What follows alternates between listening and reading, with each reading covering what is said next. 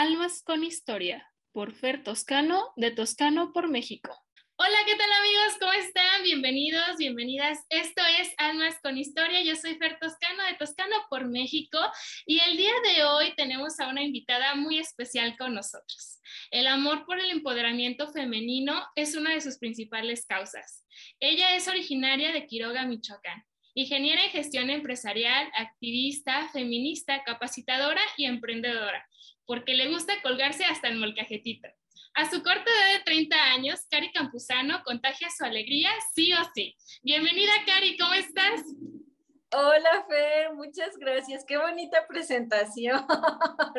muchas gracias y un saludote a todos los que nos están viendo. Yo soy Cari Campuzano y pues aquí estoy muy contenta de estar contigo en esta plática.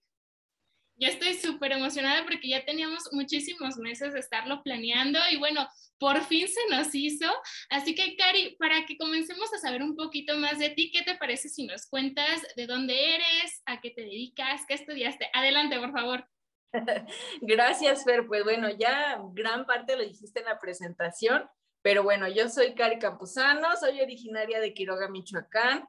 Eh, de profesión, soy ingeniera en gestión empresarial y también me considero que soy activista, feminista, emprendedora, me cuelgo hasta el molcajetito y todo lo que tú ya dijiste. La verdad, yo me considero que soy una mujer como la mayoría o como todas las mujeres multifacéticas, pero que ahorita me gusta el tema del emprendimiento y como lo mencionaste también, me gusta el tema del empoderamiento de las mujeres. Así que en este último tiempo, pues he tenido varios proyectos en mi vida y he pasado por varias etapas en las que a lo mejor ahorita vamos a ir platicando. Sí, así es, poco a poco las vamos a ir desglosando porque tienes una vida súper interesante. Cari, cuéntanos primeramente un poco de tu vida en Quiroga, para quienes no conozcan Quiroga, dónde es, qué podemos encontrar. Claro que sí. Quiroga es la capital mundial de las carnitas. Yo siempre le digo que todas las carnitas más deliciosas del mundo están en Quiroga, Michoacán. Está a 45 minutos de la capital del estado prácticamente y es uno de los municipios que colinda con la riviera del lago de Pátzcuaro. Yo creo que la mayoría que ha visitado Pátzcuaro, que ha visitado Morelia, pues Quiroga es como una parada obligada para la comida de aquí. Aquí solo es la chulada de la comida. Yo aquí este, crecí, aquí estudié toda, toda mi infancia, la prepa, la secundaria, y ya me fui a estudiar a Morelia, el Tecnológico de Morelia. Entonces, pues aquí yo siempre que digo, soy de Quiroga, siempre digo, soy de la capital mundial de las carnitas y lo ando presumiendo por, por todo, por todos lados. Y, sabes, Cari, bueno, los que tenemos la fortuna de conocer Quiroga, además obviamente de la gran degustación gastronómica que tienen, es súper pintoresco y también hay una gran venta de productos de madera, ¿no? De todo lo que son artículos para el hogar específicamente o incluso esas pequeñas monerías para los niños o las niñas como toda esa cuestión de los juguetitos tradicionales también los podemos encontrar en Quiroga. Cari, cuéntanos qué es lo que hace que tengas que decidirte por gestión empresarial. ¿Qué es lo que pasó por tu cabeza cuando dijiste, ah, voy a estudiar esto? Pues yo creo que cuando está esa etapa de la prepa en donde empiezas a hacer tus test de qué vas a estudiar y así. Yo, este, incluso siempre lo he comentado, si no hubiera estudiado gestión empresarial, yo creo que hubiera estudiado medicina. ¿Tiene algo que ver? No tiene nada que ver. Incluso ahorita que lo, que lo menciono, como que digo, no, creo que ni siquiera me imagino lo mejor de doctora.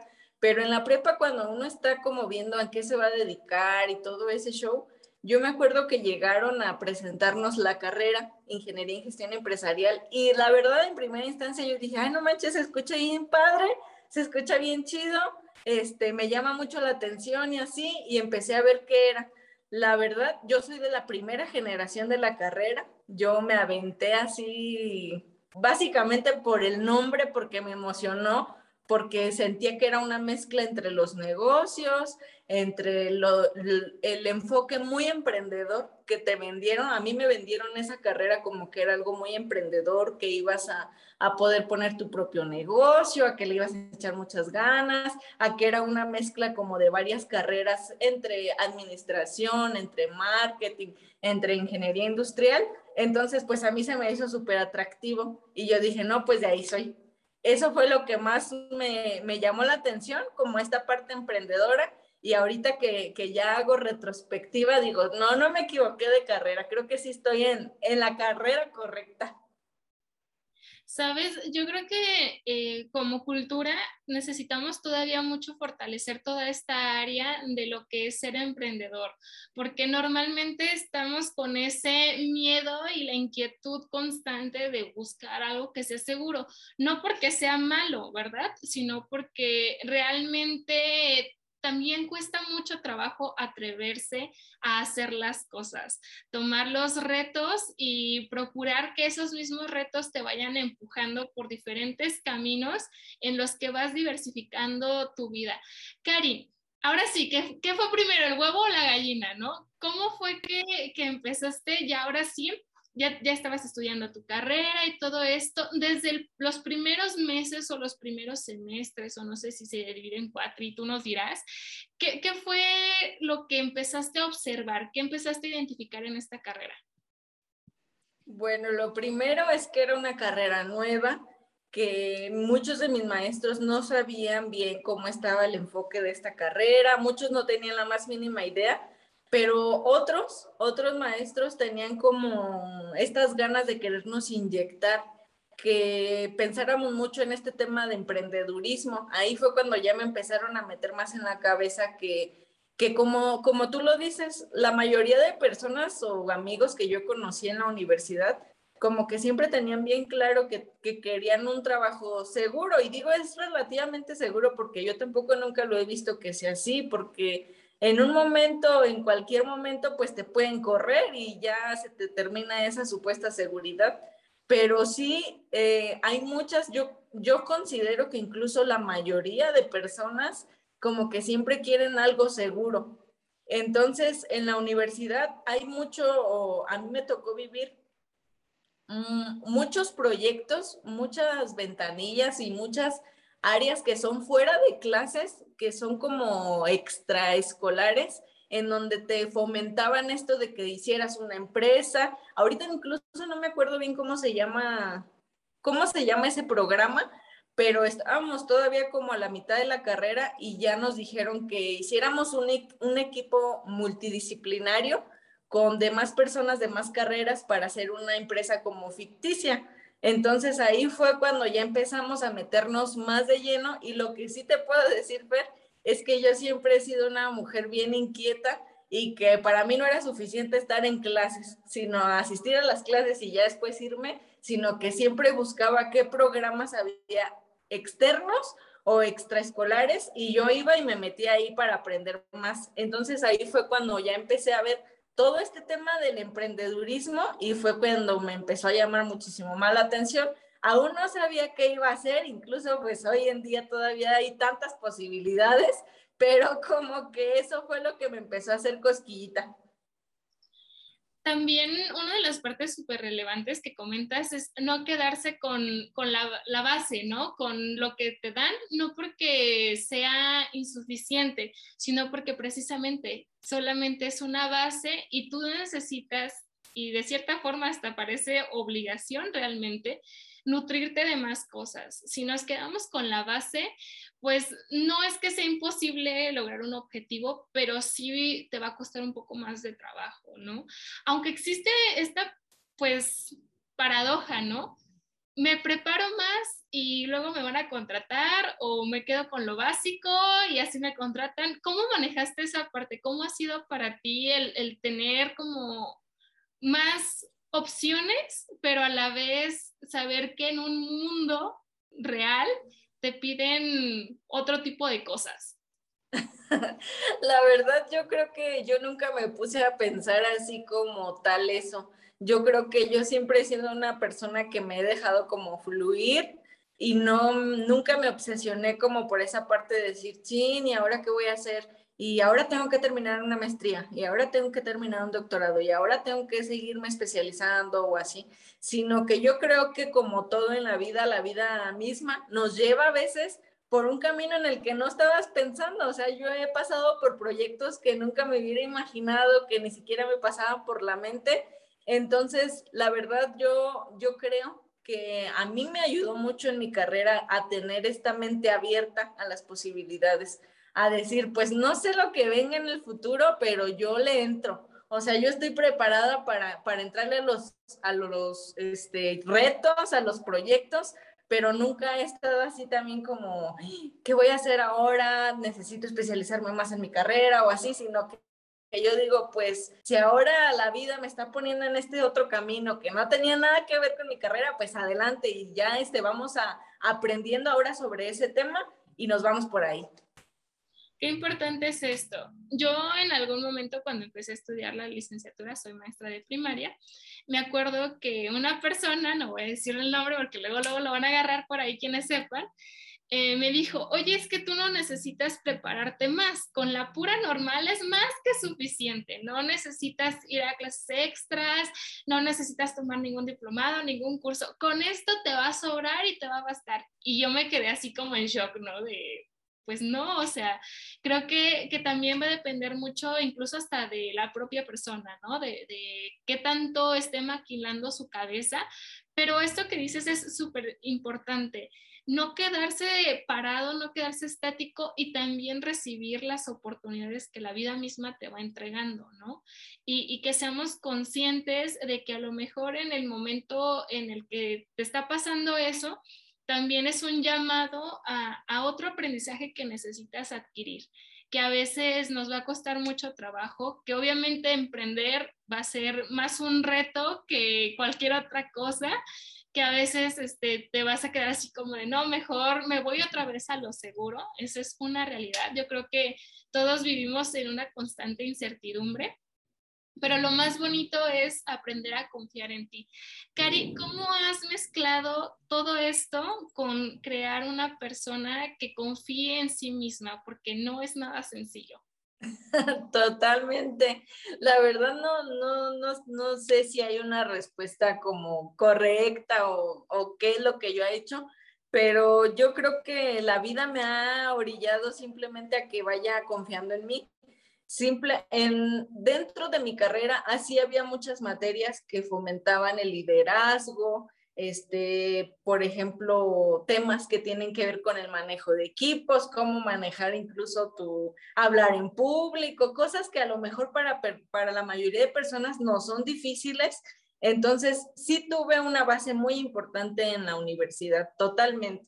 Después, eh, eso me hizo también los azares y las cosas de la vida, y lo he mencionado en algunas otras eh, oportunidades en las que he compartido un poquito sobre mi experiencia de vida, es que les digo que yo desde muy chiquita, como que siempre es de que la jefa de grupo, Cari, este, vamos a pelear con la directora, ¿quién encabeza? Ahí va Cari por delante.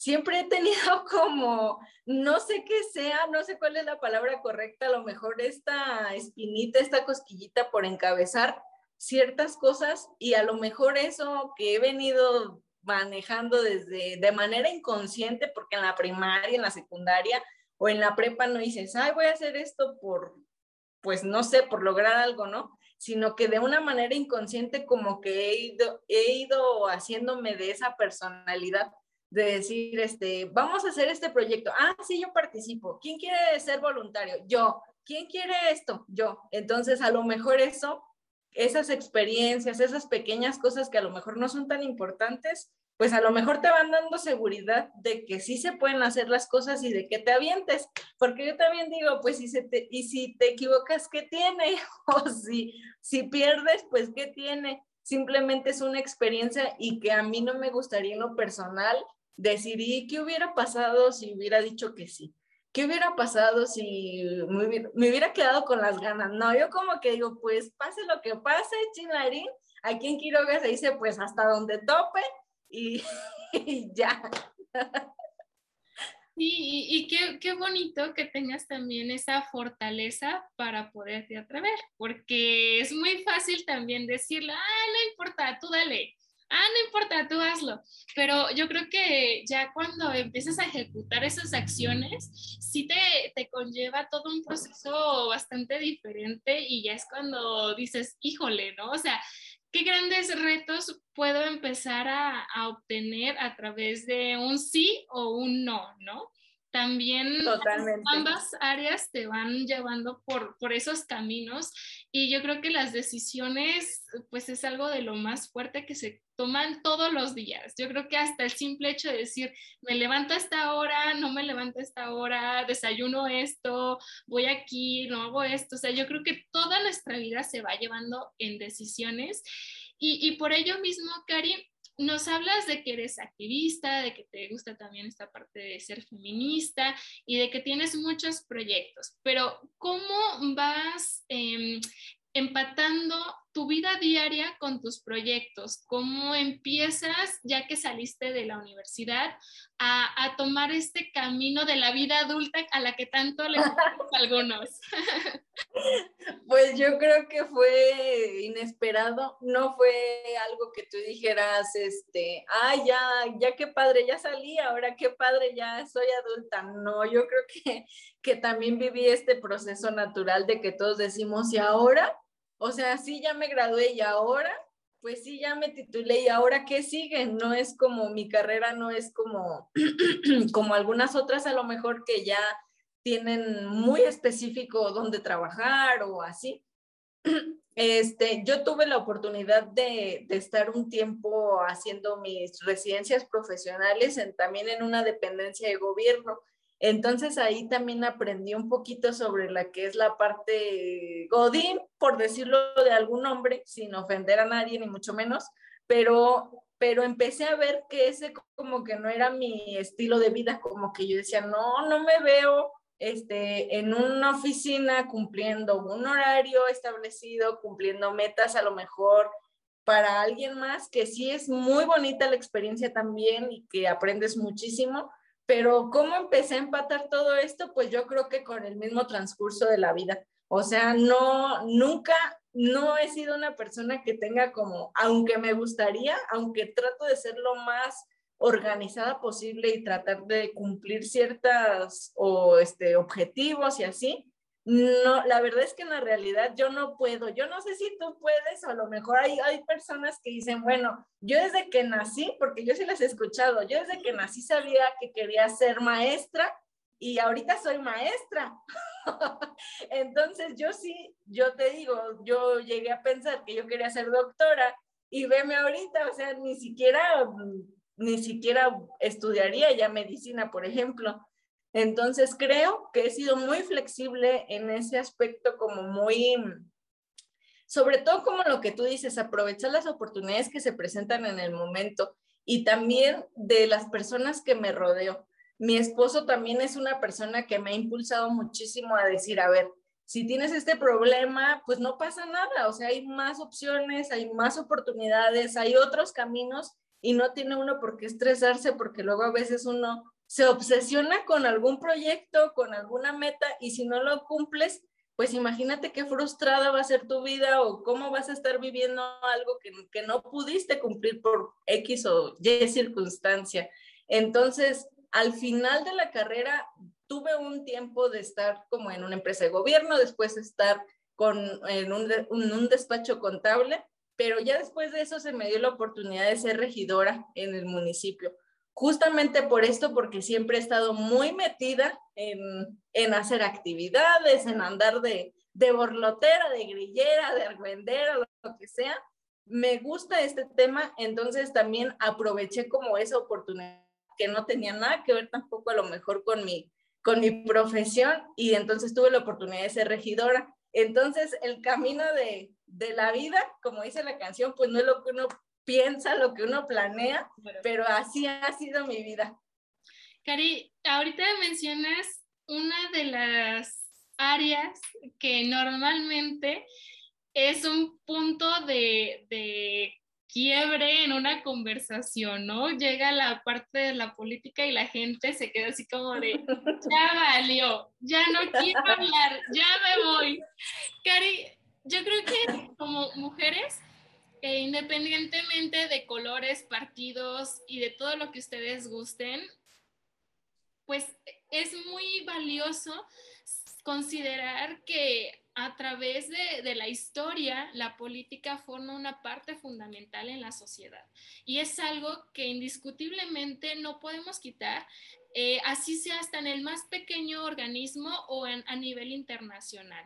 Yo creo que la política es un área que, que realmente, si nos interesáramos un poco más en ella, podríamos lograr cosas muchísimo más grandes y podríamos generar más equipo entre nosotros mismos y dejar de cierto lado todo esta, este lado oscuro y tabú del que tanto se platica. Primero, Karen, ¿qué ha sido para ti la, la política como tal? ¿Cómo, ¿Cómo, ve Karina Campuzano esta parte y, y cómo lo ha proyectado en su vida misma? Totalmente de acuerdo con lo que dices, Fer, y creo que la política ha estado en mí desde que tengo memoria y siempre está presente en todos nosotros de una forma o de otra, pero hay personas a quienes está tan estigmatizada que consideran que la política es sinónimo de cosas malas, cosas feas y todo lo que ya sabemos, ¿no?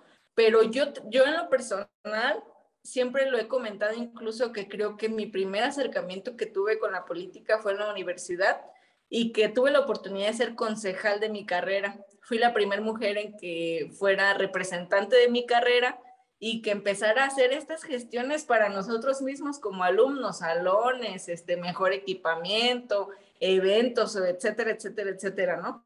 Entonces, yo me he considerado que, o me considero que soy una mujer activista, que a mí sí me, me importa, me gusta involucrarme en las causas o en los problemas que luego hay en mi comunidad o que había o que yo veía como en este caso de mi carrera, que yo veía que había algún problema, pues yo quería participar para solucionarlo, ¿no? Igual en mi municipio empecé a participar en la política muy joven, todavía ni siquiera tenía la mayoría de edad. Y a mí me gustaba involucrarme para aprender, para, para, para hacer eventos. Yo empecé también haciendo lo, lo que se hace cuando uno entra muy joven en la política o que yo así lo he visto aquí donde estoy, es hacer este tipo de eventos de voluntariado, llevar cosas a las comunidades más alejadas, este, hacer recaudaciones de fondos. Entonces, la verdad, mi acercamiento con la política sí fue un tema de, de causas, de hacer algo por un bien, por alguien. Entonces, yo cuando entré, nunca vi como esta parte tan estigmatizada que está siempre oía como de, no, la política no es para mujeres. La policía, una mujer está ahí es porque seguramente hizo no sé qué, o no, ahí no está bien vista la mujer, o esto, lo otro, y así, así.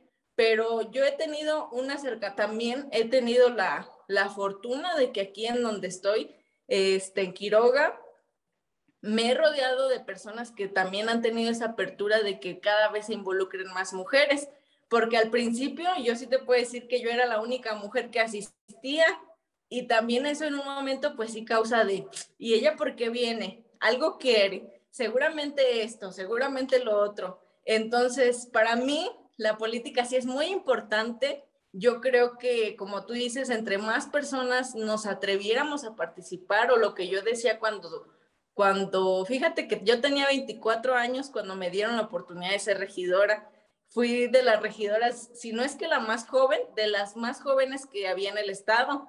Entonces, pues para mí era un reto, una oportunidad muy grande de decir, no, pues es que los jóvenes y las mujeres, claro que podemos participar y además tenemos otra visión de las cosas, ya no es como que las cosas tan trilladas, tan cuadradas, tan, no sé, tan antiguas que se tienen a lo mejor de las personas que no han participado tanto de la política misma. Entonces, para mí es muy importante, es un tema que me gusta y que a la medida de también cuando tengo algún proyecto, alguna oportunidad, pues sí me gusta invitar a las personas a que se acerquen, porque a lo mejor también tenemos una idea equivocada de lo que es. hay muchas personas que, que me dicen, no, a mí no me gusta la política, pero ¿qué es lo que no te gusta? Pues no sé, pero no me gusta, no me hables de eso. Bueno. Sí, totalmente. Y, y, por eso yo también considero que es más como un secreto a voces, ¿no? Y de alguna forma también eso mismo causa de que menos personas nos queramos interesar en, en la vida política y de cierta forma esta apatía pues también crea otra, otros problemas, ¿no? Pero por ejemplo, Cari, em, para quienes nunca han estado en este ambiente como tal, ¿cuál es el trabajo de un regidor? Cuéntanos un poquito de tu experiencia. Claro que sí, Fer. Pues un regidor en términos generales es la voz del pueblo. Finalmente, aquí en, Michoacán y en la mayoría de estados, eh, cuando van a ser las elecciones, el presidente municipal tiene la oportunidad de presentar una planilla, con lo que se conoce como planilla, que es el presidente, el síndico y sus cuatro regidores propietarios y sus cuatro regidores suplentes. Ahora con las modificaciones que ha tenido la ley desde el 2015, esa, ese número de personas que integran la planilla tiene que ser la mitad hombres y la mitad mujeres por ley, a fuercitas. Entonces, eh, un regidor integra este equipo de trabajo como parte de ser una representación de un grupo de personas. Podemos ver regidores que, que son de diferentes comerciantes, que profesionistas, que son amas de casa, que son este, empresarios, que son lo que te guste porque realmente es una representación de la sociedad misma. Entonces, a una planilla la integra un grupo de representantes, de ciudadanos en este caso, a mí me dieron la oportunidad de representar a la juventud, a las mujeres. Entonces, yo como regidora, mi, ahora sí que lo legal, pues es ser la voz del, del pueblo, tener esa visión, esas ideas dentro de un cabildo, lo que se conoce ya como cabildo, que es dentro del gobierno municipal, donde se toman las decisiones de las políticas públicas que se van a llevar a cabo en tu municipio, pues poder aportar tu idea, tu visión, tus propuestas y representar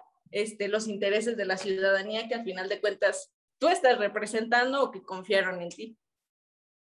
Muy generalmente, o sea, muy, de manera muy general, eso hace un regidor, ser la voz del pueblo y representar y llevar a cabo sus iniciativas, sus problemas, sus problemáticas.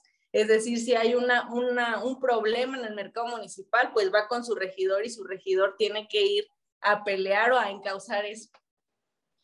Y yo creo que también es un momento muy, muy activo, ¿no? O sea, también estás consciente de las necesidades, de cómo tienes que acercarte a las personas para que también se cree ese vínculo de confianza y realmente se puedan resolver los problemas, ¿no? O las situaciones que surgen, porque yo creo que también si, si se tuviese esta proyección o este conocimiento hacia quienes están encargados de las diferentes áreas, pues sería más fácil y sería incluso hasta más armonioso tener pues un espacio físico o otras o también en el caso de otras oportunidades para poder mejorar nuestras condiciones de vida, ¿no? A veces nada más está la queja, pero también qué padre que en este caso tú seas una de las que busca las soluciones para tu comunidad. Y por ejemplo, Cari, ya que estamos en este, en este apartado de la política, eh, nos, me encantaría que nos platicaras para quienes no te siguen en redes sociales y apenas se están conociendo, pues yo, yo viví contigo prácticamente la parte de tu campaña. Para quienes no sepan, Cari fue parte de este proceso electoral que acaba de pasar y ella estaba también por parte de ser pues presidenta municipal de Quiroga. Entonces, yo en serio decía, cuando sea grande quiero ser como Cari. Me encantaba. Oh. Y decía siempre, hay que estar bien y de buenas, ¿no? Y el que no, aquí no hay lugar.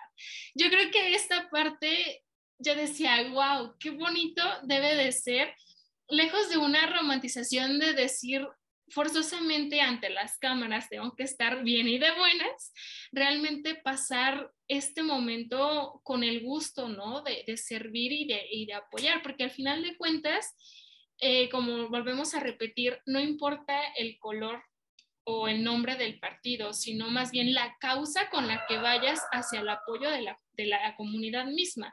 Y en este caso, pues ya es del país, ¿no? Porque cada, cada que se suma uno, pues se crea todo esto.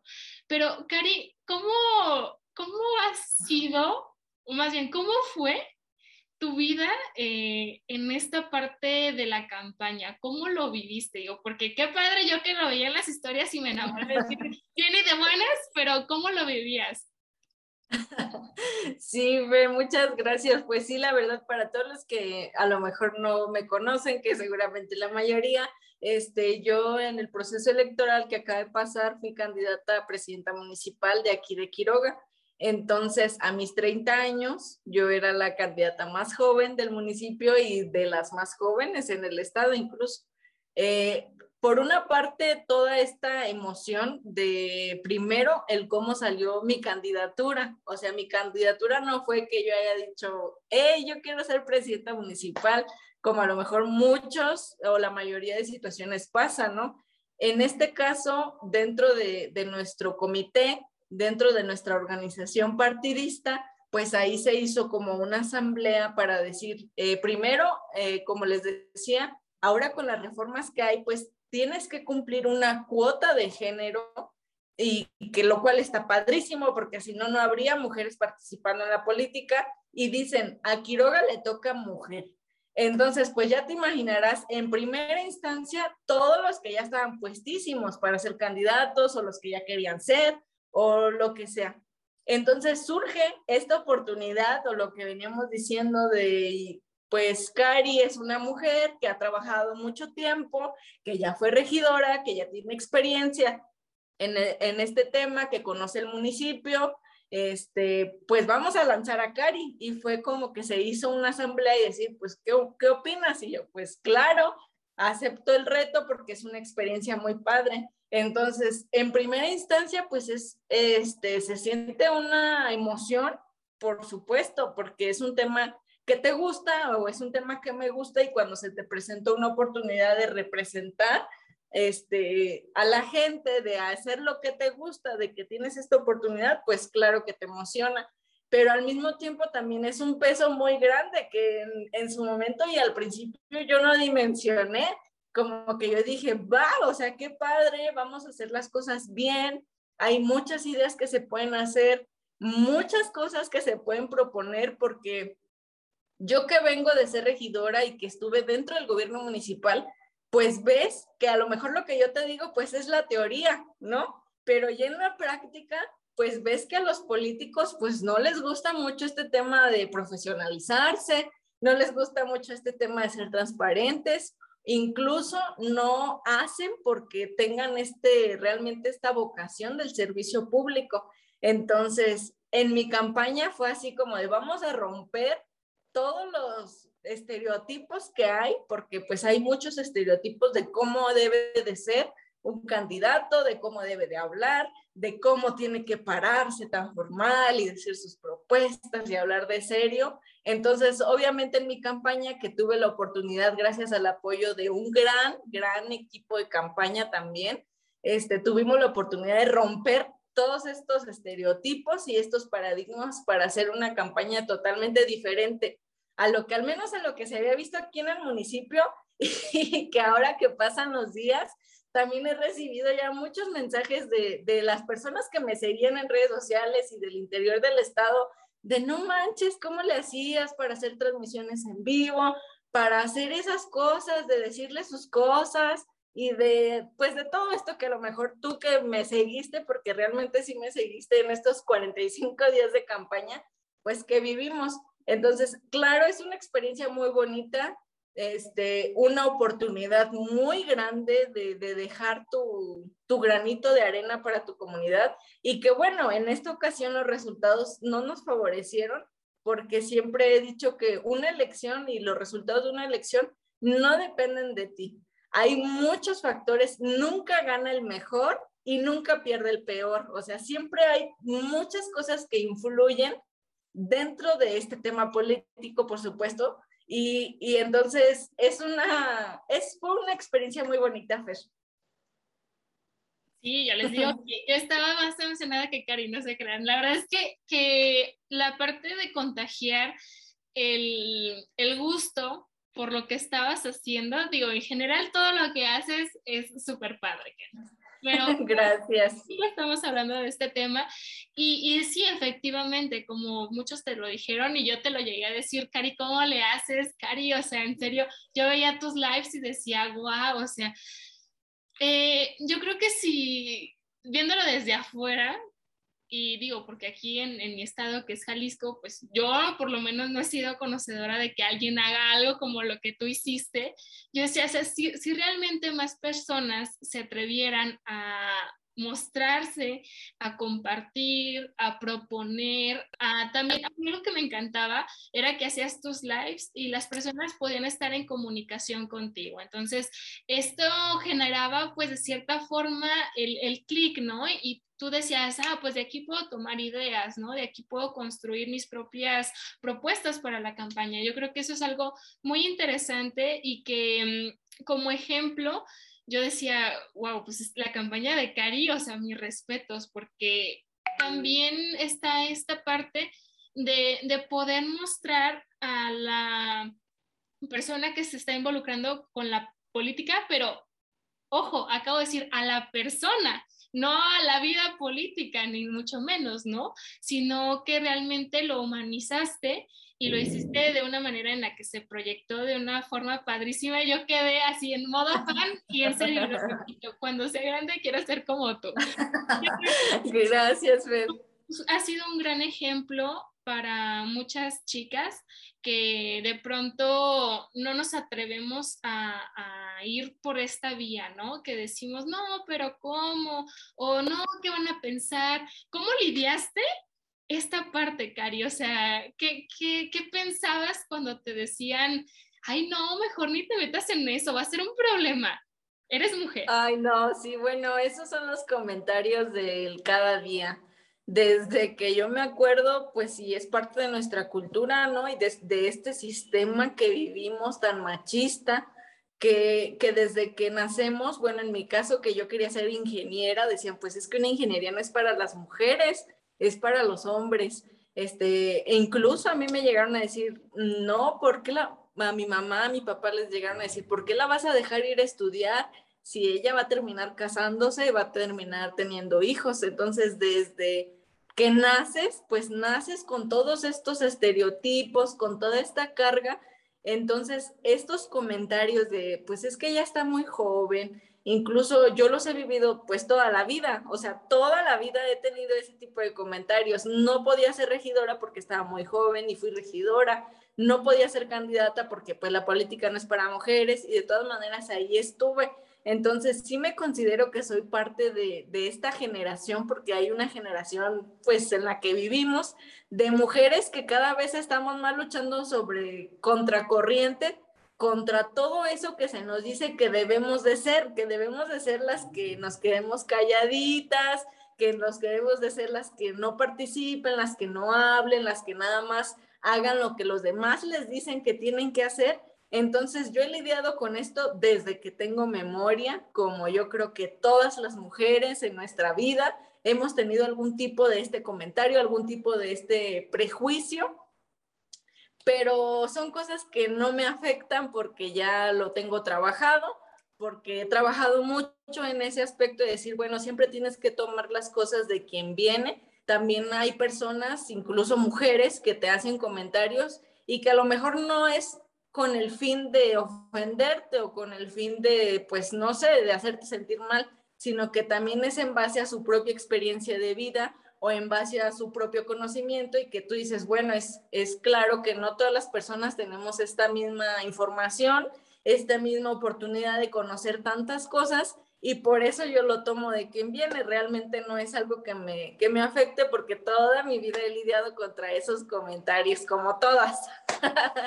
Sí, y, sabes, em, yo creo que también viene esta parte de, de, reconocer, como bien lo dices, la educación de cada persona, ¿no?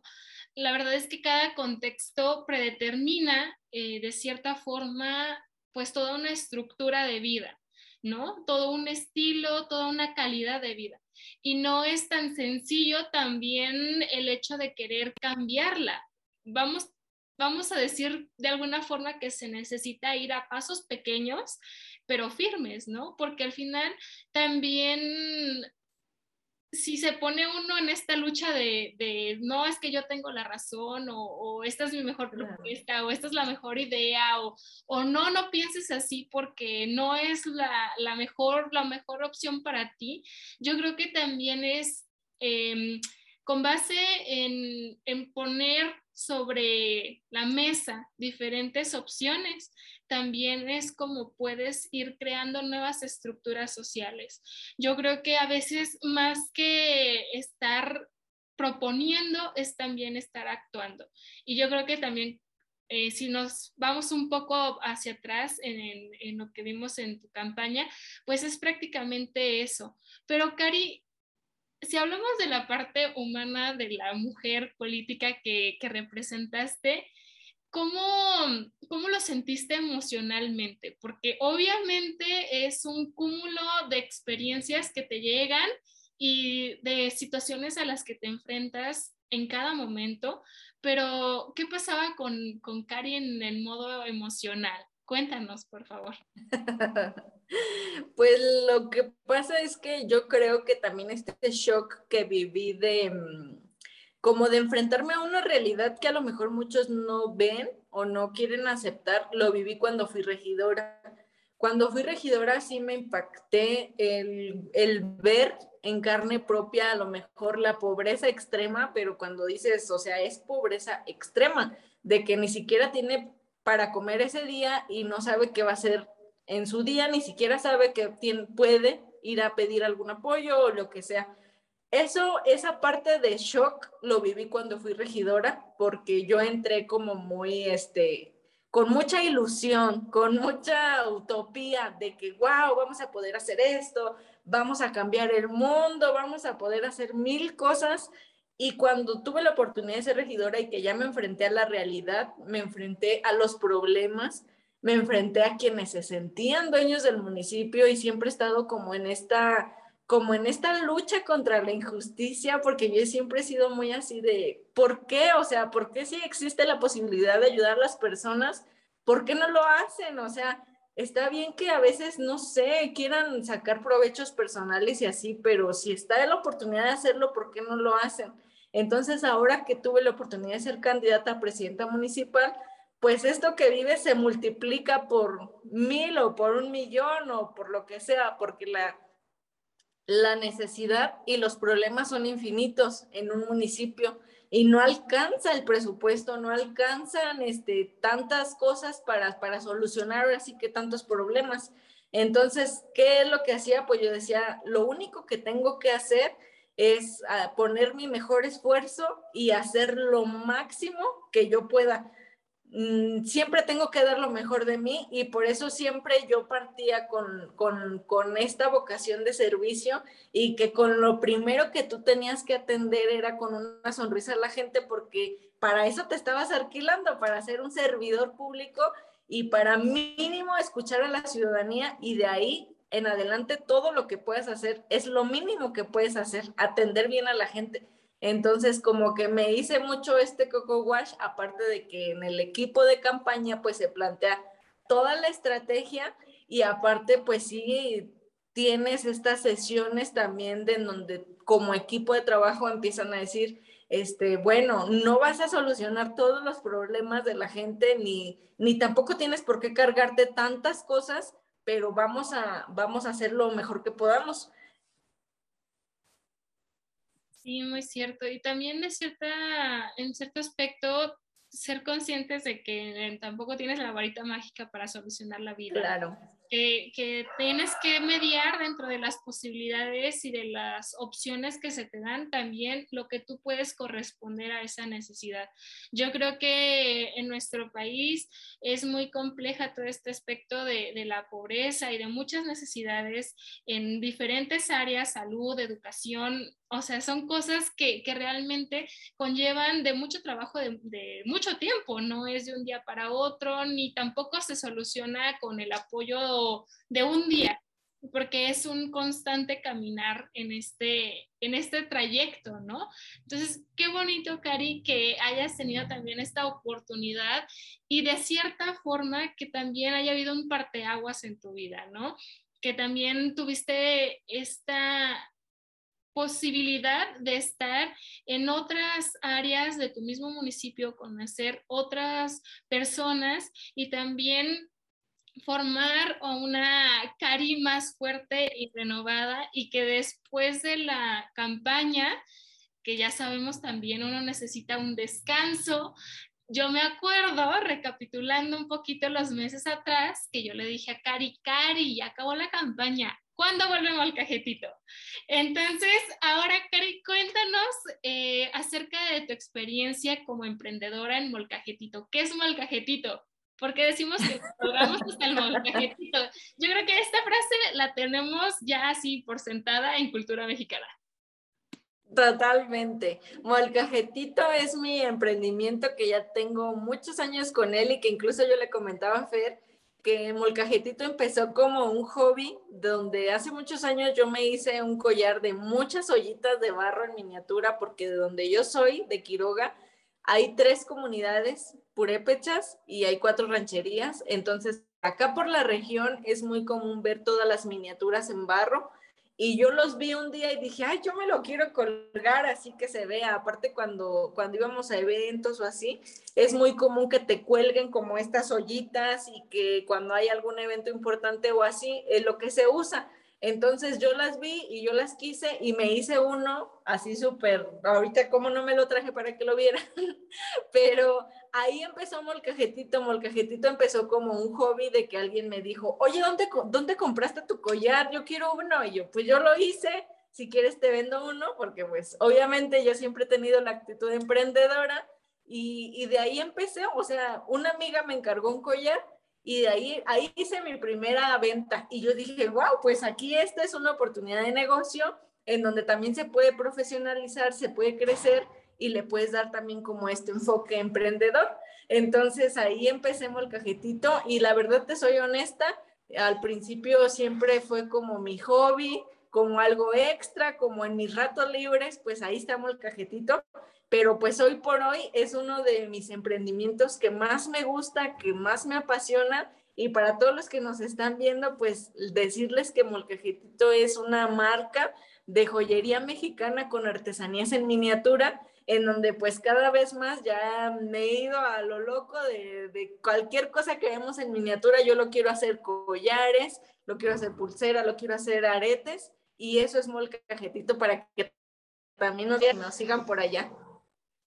Y yo también estoy fascinada con el cajetito. Yo creo que, como lo decimos, o sea, esta frase, ay, mira, ya se colgó hasta el molcajete, ¿no? O sea, cuando traemos un montón de cosas en nuestro, en nuestro cuerpo, así cosas grandes o, mucho, ¿no? En exageración. Sin embargo, eh, el concepto de molcajetito me encanta porque está muy bien estructurado y hace que tengas un toque que hace más elegante, pues ahora sí que tu vestimenta o lo que traes en el día. Y aparte que los accesorios también hacen que uno se sienta pues mejor, ¿no? Que también te sube la autoestima, sobre todo cuando a veces tenemos días no tan cómodos o tan felices. Yo creo que también esta parte es muy importante. Cari, eh, en pocas palabras, ¿qué tanto cuesta ser emprendedor? ¿Qué tanto te ha costado a ti ser emprendedor? La pregunta del millón. No, pues muchísimo. Cuesta un chingo, por decirlo en una palabra.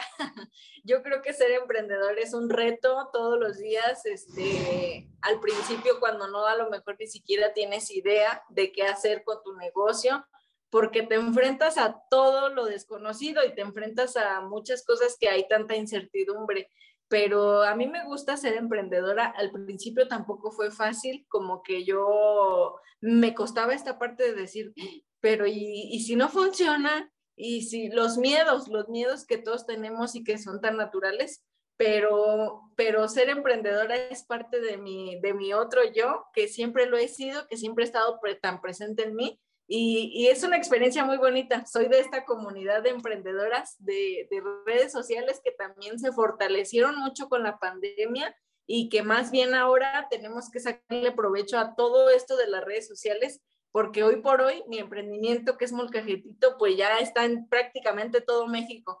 A todo México he mandado algunos accesorios con artesanías en miniatura de Michoacán y, y ser emprendedora es estar en constante aprendizaje y aguantar, ahora sí que aguantar vara. Pues sí, quería efectivamente eh, el ser emprendedor es yo creo que una montaña rusa, o sea, a veces estás arriba y dices, wow, ya estoy en el éxito, ¿no? Y a veces estás abajo y dices, no, mejor hay que regresar a lo que ya había o ya voy a cerrarlo, ya no tiene caso.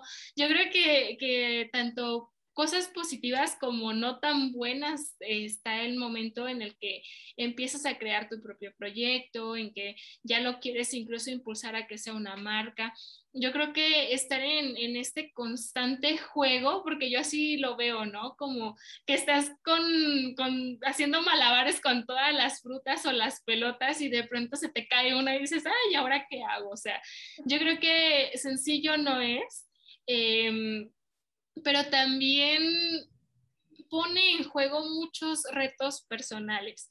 Cari, ¿cómo, cómo has puesto tus, ahora sí que tus habilidades, que es por ejemplo en este caso el crear, con tus áreas de oportunidad? ¿Cómo ha sido este, este juego para ti? Pues yo creo que mi profesión en sí misma siempre nos fomentó, siempre me fomentó esta parte de ser emprendedora. Entonces, lo que más me gusta es que cómo realmente esas frases son ciertas. Ah, justamente el otro día estaba platicando con mi esposo de eso y que yo decía, ¿cómo cuando te dicen, encuentra un trabajo en donde sientas que no estás trabajando y que además tenga la oportunidad de que te paguen, pues ya lo hiciste, porque entonces pues estás logrando algo muy bueno o lo que te gusta, lo que te apasiona. Entonces yo así he visto este tema de, de ser emprendedora. Usualmente en los proyectos en los que participo, en este caso Molcajetito, son cosas que me gustan, que las hago por gusto, que yo siempre digo, si no se vende, yo me lo colgaría, porque a mí también me gusta colgarme hasta el molcajete, hoy traigo estos aretitos. Entonces, siempre... Mmm, siempre soy muy así. Si me gusta también por el otro lado, esta parte de aplicar ya un poquito más el conocimiento que tengo de mi carrera, que es la gestión empresarial, en apoyar a más mujeres a que también se animen, a que también sean emprendedoras, pues son cosas que me gustan y que me apasionan y que para mí ahorita el que hagan clic, el decir, y aparte me pueden pagar por eso, pues ya la hiciste, ¿no? Es como sentir que te sacaste la lotería.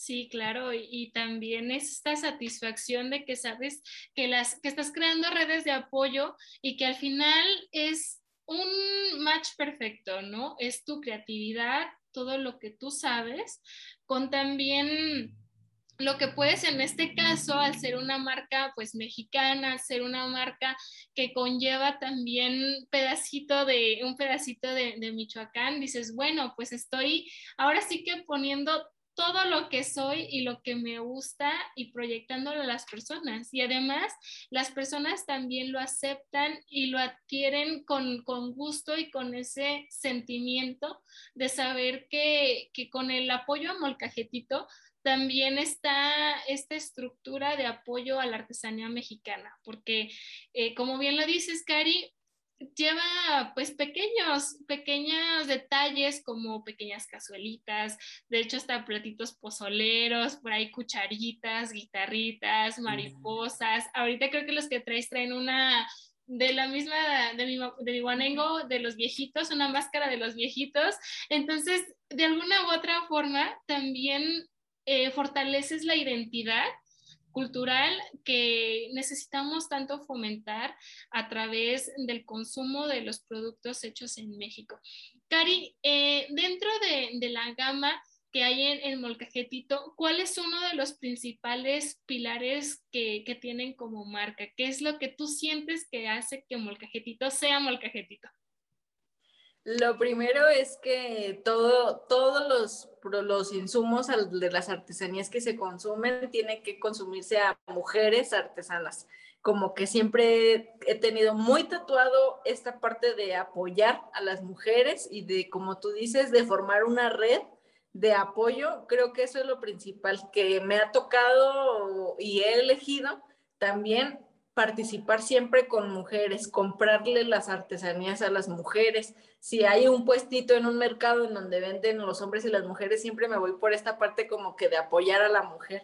Eso es por un lado. Y lo segundo es que ninguna pieza es igual. No, no puedo, ni siquiera puedo hacer piezas en serie porque me es prácticamente imposible porque como tú dices, a veces te gusta una guitarrita, a veces te gusta una muñequita en miniatura, a veces te gusta una cucharita y es muy difícil que salgan dos, dos piezas iguales, entonces cada pieza es única y ahora sí que todo va surgiendo de la creatividad y de que cada vez más, este, si a veces me quedan súper largos, hay personalidades de todos tipos y hay también a quienes solo les gusta algo más chiquito, algo más discreto y eso es parte también de, de molcajetito que hay para todos los gustos y sabores, pero que ninguna pieza se va a repetir.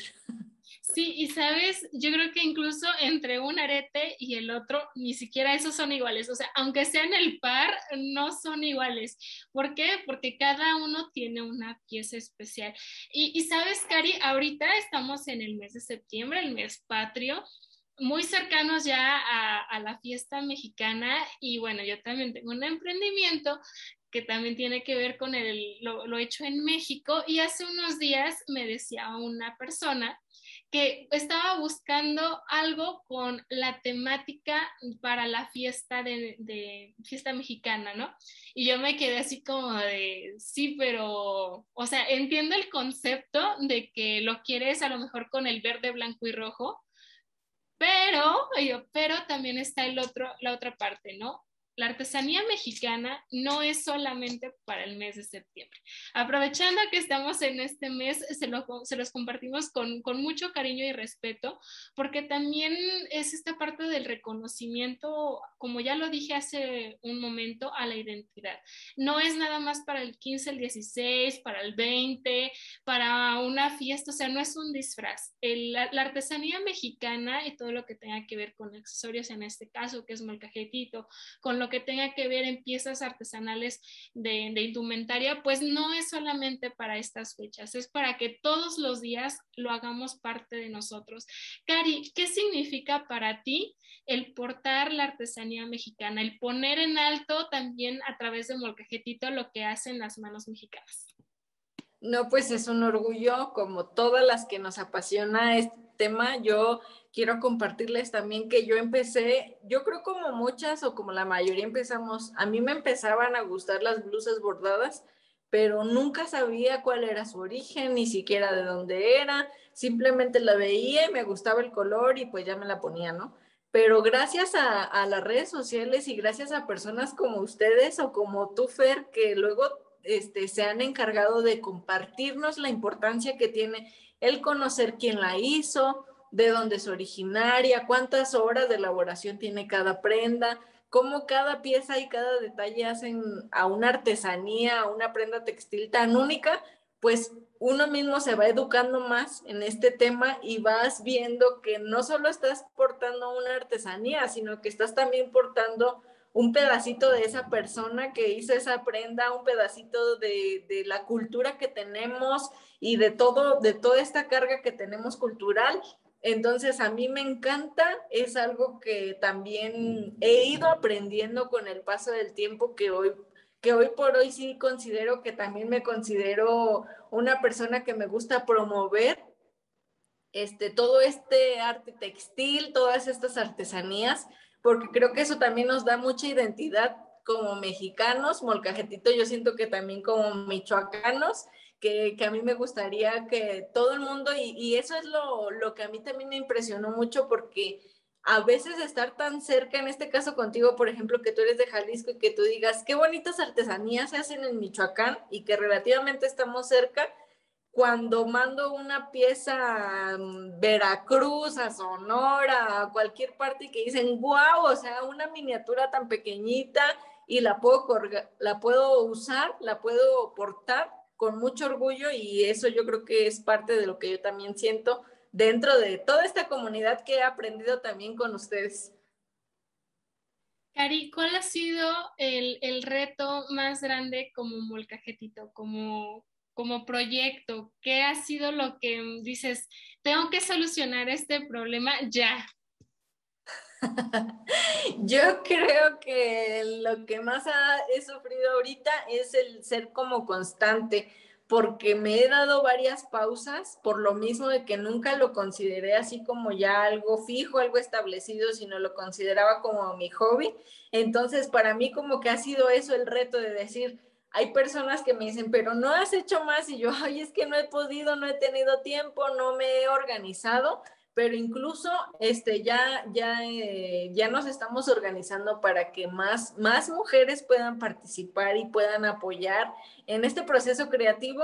Y entonces creo que ahorita el, reto más grande ha sido como ya ser constante, ser disciplinado, lo que todos los negocios requieren como de, de no cansarte, de no tirar la toalla, sino más bien esa constancia. Sí, totalmente cierto, Cari. Y, bueno, pues ahora sí que como todo inicio tiene un fin y estamos prácticamente en él. Antes que cualquier otra cosa, te agradecemos tu presencia, el que nos hayas compartido un poco más acerca de tu historia, tu, tu alma, tu alma con historia. Gracias de verdad por, por ser tan abierta y tan transparente con nosotros, por ser un gran ejemplo. Nos hacen falta muchísimas cosas de qué hablar y te invitamos también a que esta sea solamente una de tantas veces que nos acompañes aquí en Almas con Historia. Cari, ¿algún mensaje que te gustaría dejar para quienes nos han estado escuchando y quienes verán próximamente este programa de Almas con Historia con Cari Campuzano. No, pues agradecerte a ti, Fer, al contrario, muchísimas gracias a ti y a todos los que están detrás de este bonito programa que es Almas con Historia. Eh, la verdad es que a mí me encanta la plática, aquí podríamos estar horas y horas hablando, no se nos acaba la plática pero muy agradecida con el tiempo también que de las personas, si, si se quedaron a ver todo el video, pues muchas gracias por estar aquí. Yo creo que la intención que tiene Fer con este programa es compartir tantas personalidades, tantas almas, tantas historias que hay y que todas de una forma u otra nos comparten algo, alguna, se nos queda algo, ¿no? Entonces yo espero compartirle a alguien esta, esta espinita porque no se quede con las ganas de, de, hacer lo que le gusta, lo que le llama la atención. Si tú dices, pues es que sí se me antojaría hacer un video, pero me da pena, pues anímate, o sea, no pasa nada si la riegas, si te equivocas, es parte del proceso. Entonces es lo único que yo les quisiera decir, que si quieren tener un negocio, anímense a hacerlo, si quieren ser promotores del arte textil, anímense a hacerlo. Si quieren salir aquí con Fer, anímense y háblenle. Y ella es muy abierta. Sí, por favor. Este, entonces, como que uno no se debe de quedar con las ganas de hacer lo que, lo que te gusta, lo que te llama la atención para que no te quedes con ese sentimiento de, ay, y si lo hubiera hecho, ¿qué hubiera pasado? Entonces, anímense y no pasa nada. Lo peor que puede pasar es que tengas más experiencia. Así es. Cari, ¿cuáles son tus redes sociales en donde te podemos encontrar? Pues ahí en Instagram estoy como cari.campuzano y como molcajetito, igual en Facebook, arroba Karina Campuzano C. Y pues ahí, ahí nos podemos eh, seguir. Y muchas gracias, Fer, nuevamente por, por este tiempo, por esta plática tan a gusto que tuvimos. Y pues aquí estoy a la orden. Un placer, Cari. De verdad, reiteramos que esta sea solamente la primera de muchas pláticas que tenemos contigo. Y bueno, amigos, pues esto ha sido todo por el día de hoy. Yo soy Fer Toscano de Toscano por México. Esto ha sido Almas con Historia. Muchísimas gracias por estar con nosotros y nos vemos en la próxima. Hasta pronto. Bye.